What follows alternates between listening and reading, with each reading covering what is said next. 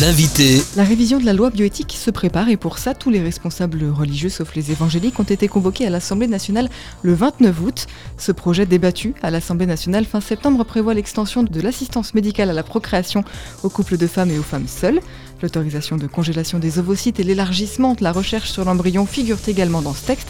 Pour revenir sur ce vaste sujet et ce sujet qui cristallise beaucoup les avis, Dominique Caddy, membre de l'association familiale catholique du Bas-Dauphiné, membre de la Confédération nationale des AFC et animatrice d'un groupe de bioéthique sur Bourgoin est avec nous. Bonjour Dominique. Bonjour Anaïs. Merci euh, d'être avec nous. On va d'abord euh, refaire un petit point euh, assez bref, assez rapide sur la PMA. Qu'est-ce que c'est la PMA aujourd'hui? Alors la PMA aujourd'hui, qu'on appelle également AMP, aide médicale à la procréation. C'est un ensemble de techniques. Ça s'appelle IA, insémination artificielle, où l'on dépose des spermatozoïdes dans la cavité euh, utérine, tout au fond, ou bien la FIV, fécondation in vitro avec transfert d'embryon, ou bien l'ICSI, avec injection de sperme dans le cytoplasme de l'ovule. Toutes ces techniques sont conçues par le corps médical et puis ensuite organisées par le législateur pour répondre à, normalement encore aujourd'hui, des infertilités qui relèvent de dysfonctionnement de l'organisme. Donc quand on parle aujourd'hui de PMA pour toutes les femmes, de quoi s'agit-il? Alors il s'agit actuellement d'ouvrir toutes ces techniques aux femmes seules ou aux couples de femmes de façon beaucoup plus large, ce qui, à mon sens, ne relève plus d'une infertilité médicale, mais euh, simplement d'un désir d'enfant et d'une situation sociale choisie par les personnes. On va bien sûr revenir sur toutes les questions que sous-tendent cette question de l'ouverture euh, de la PMA. Retour un petit peu d'abord sur l'actualité, puisque plusieurs associations les associations familiales catholiques ont été reçues à l'Assemblée nationale pour donner leur avis sur ce projet de loi. Qu'en est-il un peu ressorti? Pour l'instant, euh, effectivement, énormément d'associations ont été entendues. Ce sont les AFC, c'est euh, Vita, c'est également la Manif pour tous. Il y a d'autres euh, associations que je ne cite pas pour l'instant. Elles ont toutes été auditionnées est-ce qu'elles ont été entendues? C'est certain. On ne connaît pas pour l'instant quel sera leur impact. Personnellement, j'avais pu travailler au moment où le CCNE travaillait le projet. J'avais fait passer euh, effectivement aux personnes des AFC représentant euh, notre association au sein du CCNE des réflexions. Elles ont été entendues, notées, mais beauté en touche. C'est un peu l'impression qu'on a. Les représentants du culte ont aussi euh, joué le jeu du débat serein et apaisé voulu par Emmanuel Macron sur ce sujet, après l'opposition massive révélée lors des états généraux de la bioéthique. Dans quelle mesure est-ce que vous avez l'impression que l'avis des croyants est pris en compte ou pas aujourd'hui dans ce débat? Pour l'instant, euh, M. Macron euh, nous dit qu'il nous écoute parce qu'il a besoin d'écouter tout le monde, mais il semble, c'est un avis personnel, que les pressions euh, de lobby soient très très fortes. Et également, il ne faut pas l'oublier, les pressions financières parce que tout le marché de la PMA, de la procréation médicalement assistée, est un énorme marché financier. Même le docteur Friedman, qui a pourtant permis la naissance du premier bébé éprouvette français, s'est dit opposé à l'accès de la PMA pour les femmes seules, en tout cas. L'avis des scientifiques est davantage pris en compte pour vous? Alors, à mon avis, euh, le docteur Friedman y est opposé. Je ne suis pas sûre qu'il y soit du point de vue éthique, mais il est opposé à cause des résultats très minces de la PMA. Il pense que beaucoup des spermatozoïdes ou des embryons qui sont préparés ne sont pas aptes à être bien implantés. Donc lui voudrait une sélection forte des embryons avant leur implantation. Ce qui ne vous convient pas non plus, j'imagine, euh, ce qui ne convient pas aux AFC Non, bien entendu, bien entendu, euh, non, non, puisque à partir de ce moment-là, quand on sélectionne, on part sur une dérive euh, eugénique forte. Beaucoup plaident le fait que les études montrent que les enfants euh, qui n'ont pas forcément euh, de père ou les familles monoparentales finalement s'en portent pas plus mal. Qu'est-ce que vous en pensez? Alors le beaucoup d'études, moi je le mettrais entre guillemets, parce que quand on essaie de chercher euh, vraiment, et pour en avoir parlé avec des professionnels de l'éducation, je ne suis pas du tout certaine que ce soit des études qui soient vraiment fiables. Moi, j'ai plutôt entendu, et c'est noté aussi dans différents textes précis, que l'enfant a besoin d'un père et d'une mère pour se construire et que le rôle du père et de la mère sont complémentaires dans l'éducation des enfants. Finalement, est-ce que le plus important, c'est cette figure paternelle qui disparaît lors de cette PMA que certains qualifient de PMA sans père Ou est-ce que c'est l'amour de ces deux parents, quel que soit leur sexe? Qu'est-ce qui est le plus important pour l'enfant? Évidemment, l'amour est important, l'amour est essentiel mais l'amour ne fait pas tout. Et euh, il faut absolument penser à ces enfants qui sont fabriqués volontairement sans père. Il me semble que volontairement, on ne respecte pas leurs droits. le droit de l'enfant, c'est d'avoir un père et une mère. Le droit de l'enfant aujourd'hui est un peu remplacé par le droit à l'enfant. Euh, est-ce que c'est un droit qui existe? Comment est-ce qu'il a été créé ce droit? Alors ça, je ne saurais pas exactement vous dire. Actuellement, il est certain que le droit à l'enfant, mais ça fait des années qu'on en parle. Il me semble que l'enfant pour nous, catholiques euh, pratiquants, l'enfant, c'est pas un droit, c'est un don de Dieu. Et à ce moment-là, on n'a pas à le fabriquer de toutes les façons et quelles que soient les façons dont on le fabrique on doit le respecter. Quel a été finalement le discours des AFC et plus globalement des associations qui ont été reçues par l'Assemblée nationale sur ce projet de loi? Quel a été le discours tenu? Le discours tenu, il est en premier temps de penser à la souffrance des couples infertiles qui ne peuvent pas avoir d'enfants. Ça, c'est la première chose, il, il est important d'y penser et d'en tenir compte. Une fois qu'on l'a reconnu, il faut penser à l'enfant lui-même qui a besoin d'un père, d'une mère et d'un milieu euh, stable et aimant pour se construire lui-même. En fabriquant des enfants sans père, on se prépare quand même à toutes sortes de difficultés plus tard que pour l'instant on n'envisage pas vraiment dans l'avenir. Vous pensez filiation par exemple? Alors je pense filiation, les enfants ont besoin de se retrouver dans une filiation, dans une famille, dans une histoire familiale, avec des valeurs transmises. Quelles sont justement les principales euh, raison d'inquiétude sur cette loi. On en parle depuis longtemps. On a eu euh, toutes les manifs pour tous, et je crois que d'ailleurs de nouvelles manifestations sont prévues. Qu'est-ce qui fait peur dans cette loi? Oui, effectivement, il y a une grande manifestation qui est prévue par toutes les associations qui ne sont pas d'accord avec ce projet euh, le 6 octobre à Paris, qui commence à 13h. C'est un dimanche. C'est une manifestation qui est prévue. Ce qui fait peur, c'est cette histoire de droit à l'enfant, quelle que soit la façon dont on l'obtient. Si on part déjà du point de vue médical, quand on fait des FIV en particulier, puisque c'est quand même assez fréquent, on fabrique plusieurs embryons. Ces embryons, ils n'ont pour l'instant pas de statut quand ils sont fabriqués. Ensuite, on va en implanter quelques-uns, par exemple deux ou trois. Imaginons que les trois s'implantent dans l'utérus de la maman. Eh bien, on va proposer à la maman une réduction embryonnaire. C'est-à-dire qu'on va faire sauter, on va tuer un ou deux embryons. Parce que, effectivement, une grossesse avec des triplés, c'est un peu lourd. Ça existe, on peut les mener à terme, mais c'est lourd. Et puis, indépendamment de ça, quand on fabrique les embryons, on, en met trois dans l'utérus de la maman et ensuite le reste est congelé. Ces embryons congelés sont congelés et ont un statut d'embryon tant que les parents ont un projet parental pour cet embryon. On va leur demander chaque année s'ils ont toujours ce projet pour leur embryon. S'ils n'ont plus de projet, l'embryon perd tout statut humain et il peut être livré à la recherche. Dans cette loi en particulier, évidemment, les chercheurs ont très envie de consommer tous ces embryons qui sont congelés, qui n'ont plus de statut parce qu'il n'y a plus de projet parental. Et les chercheurs sont friands de pouvoir travailler sur cette matière humaine, mais qui est pour nous déjà un être vivant unique. Est-ce que vous comprenez quand même aussi ces scientifiques qui vous disent qu'on a besoin d'avoir de la vraie matière pour pouvoir travailler, pour pouvoir rechercher et pour pouvoir peut-être trouver euh, des remèdes, des solutions? On sait très bien actuellement, puisqu'il y a d'autres chercheurs qui ne travaillent pas sur l'embryon humain et qui travaillent sur des cellules humaines qui ne sont pas embryonnaires et qui effectivement peuvent les faire évoluer en différents organes éventuellement. Donc on n'a pas besoin de tuer des embryons pour travailler sur des cellules. Cette euh, PMA pour toutes les femmes, ça va beaucoup plus loin que simplement le fait euh, d'avoir un enfant avec euh, deux mamans ou avec une maman toute seule. C'est pas le sexe des parents qui compte vraiment, qui pose problème en tout cas Je, suis pas tout à fait d'accord. Disons que c'est pas seulement le sexe. Donc il y a tout cet aspect d'embryon qu'on congèle ou qu'on supprime. Il y a également le tri embryonnaire parce qu'on va choisir le plus beau. Est-ce que c'est juste par rapport à cet individu qui est déjà unique et irremplaçable? Je ne le crois pas. Ensuite, il y a tout le problème posé par la rareté des gamètes euh, masculins, puisqu'il y a déjà trop peu de dons pour répondre à toutes les demandes de procréation médicalement assistée pour euh, les couples. Alors comment est-ce qu'on va faire? Est-ce qu'on va choisir euh, les couples? Est-ce qu'on va choisir les mamans seules? Est-ce qu'on va choisir les couples de femmes? Comment est-ce qu'on va prioriser ces FIV et cette AMP pour les unes ou pour les autres? Ça pour l'instant, ça n'est pas vraiment résolu. Actuellement également, le don est gratuit. Si nous manquons de gamètes masculins et bien de spermatozoïdes, est-ce qu'on va commencer à payer pour en avoir davantage? Si on commence à payer les gamètes, jusqu'où est-ce qu'on va aller? Puisque actuellement tous les dons d'organes, puisque le gamète est considéré comme un don d'organes, hein, le don de gamètes. Donc est-ce qu'on va continuer à garder cette gratuité du don? Et là, normalement aussi, ce don est anonyme. Donc là, on se lance encore dans des complications incroyables puisque officiellement il est anonyme.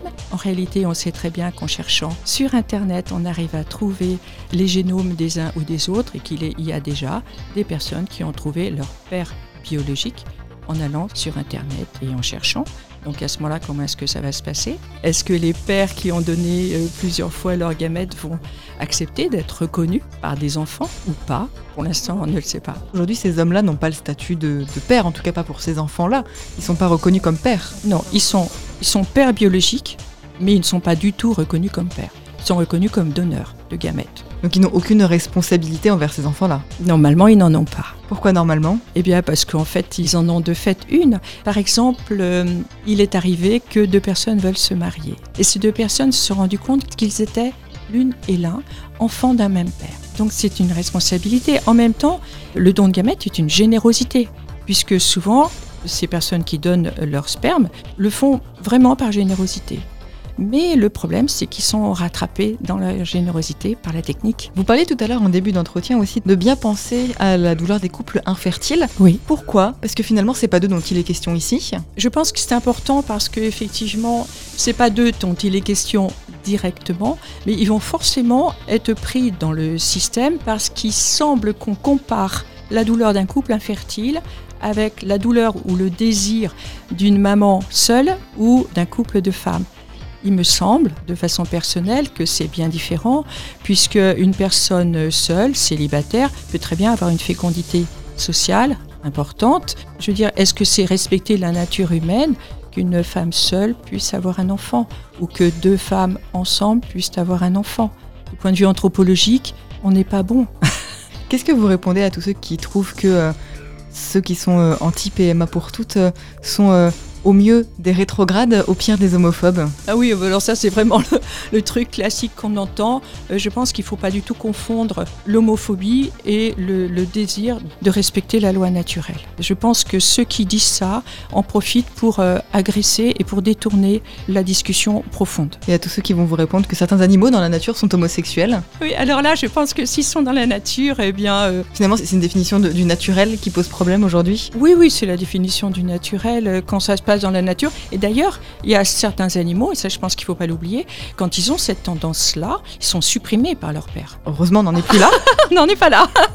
Heureusement, on n'en est plus là quand même. Revenons sur notre sujet. En quoi est-ce que cette altérité sexuelle est une chance finalement pour l'enfant? L'enfant, garçon ou fille, va devoir se confronter à ses parents à certains moments de sa vie, eh bien, il va être coucouné par sa maman ou bien il va être mis dans le monde par le papa. Disons que c'est un peu classique comme façon de dire, mais naturellement, la maman va le garder un petit peu comme dans son ventre. Après, ça évolue, bien sûr, je ne veux pas dire que ça dure tout le temps. Et puis, le papa va le pousser dans le monde. On dit, classiquement, que le papa coupe le cordon entre la maman et l'enfant.